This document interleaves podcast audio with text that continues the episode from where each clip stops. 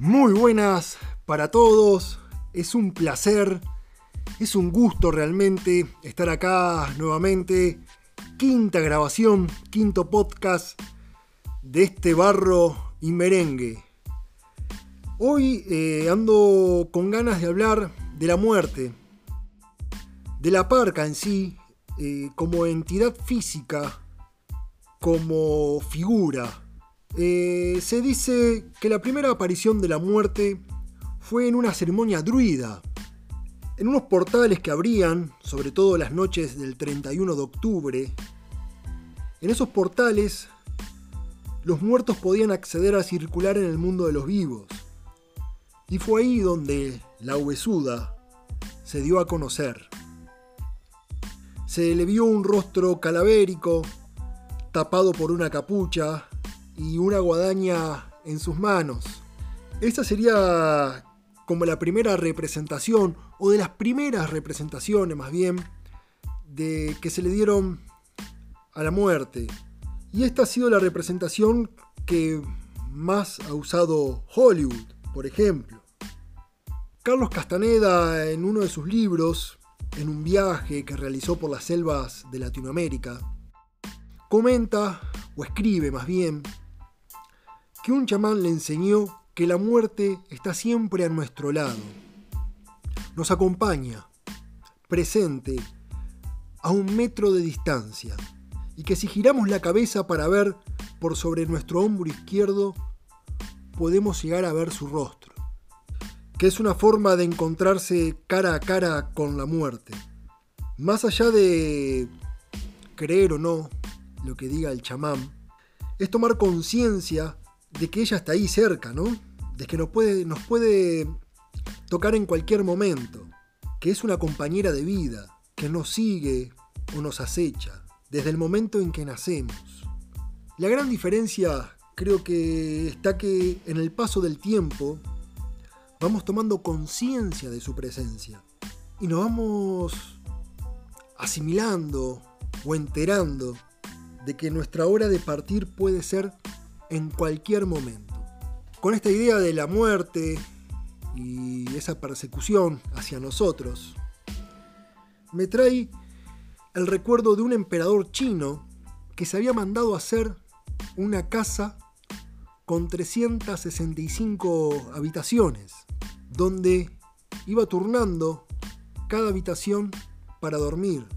O sea que cada noche dormía en una habitación diferente para así de esa forma intentar engañar a la muerte y que ésta no la encuentre. Yo creo que, sea real o no la existencia de esa casa, es una metáfora hermosa.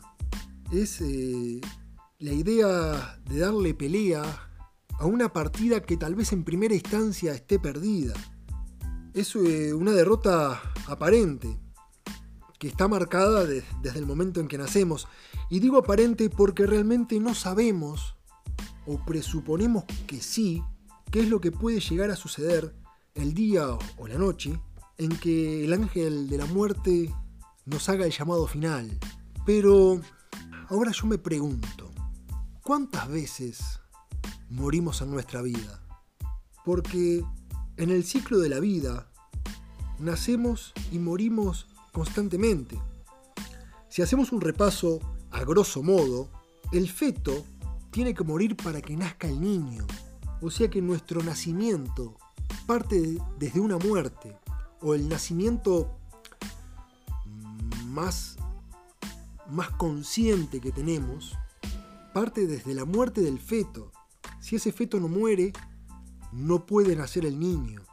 Y así se va dando sucesivamente, porque ese niño tiene que morir para que nazca el adolescente y es la muerte del adolescente que da lugar al nacimiento de un adulto. Y en estas muertes también está encargada la parca, o sea que su función no sería solamente el de hacernos partir de este mundo, sino también estaría siendo encargada de generar esas consecutivas muertes a lo largo de nuestra vida. Yo creo que la respuesta es afirmativa. Y lo que el chamán le enseñó a Carlos Castaneda, esa proximidad que la muerte tiene con nosotros, estaría en lo cierto. Y su tarea no sería solo la de dar fin a nuestra existencia, sino que define cada etapa de nuestra vida, nos acompaña, define nuestro ciclo de crecimiento. Adoradores de la muerte, hay quienes le brindan culto. Por ejemplo, en México y en Guatemala, la Santa Muerte es una figura muy popular, es una figura de culto. Se celebra cada 2 de noviembre. En mi país, el 2 de noviembre es el Día de los Muertos y no se celebra mucho, realmente es un día de, de dolo, es un día de dolor. Aquí le tenemos un poquito más de miedo y creo que deberíamos de perderle un poco el miedo, porque es ella quien nos acompaña, quien está a nuestro lado todo el tiempo, quien le da un sentido a la vida.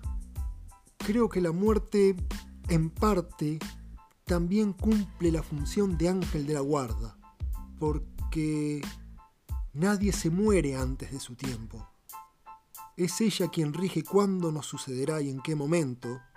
Es, esa, es ella quien define en qué momento va a llegar nuestro último final, nuestro último suspiro. Y tal vez nos acompañe un poco más que en ese último suspiro. Deberíamos perderle el miedo a la muerte, tomar conciencia de ella, saber que está ahí, a nuestro lado, justo a un metro de distancia, detrás de nuestro hombro izquierdo, observando de ratos un viejo reloj de arena, viendo pasar el tiempo. Un gustazo, mi nombre es Jorge Quiroga, esto fue Barro y Merengue. Me encuentran en Facebook como Jorge Quiroga, en Twitter como Barro y Merengue o en Instagram como JLQ.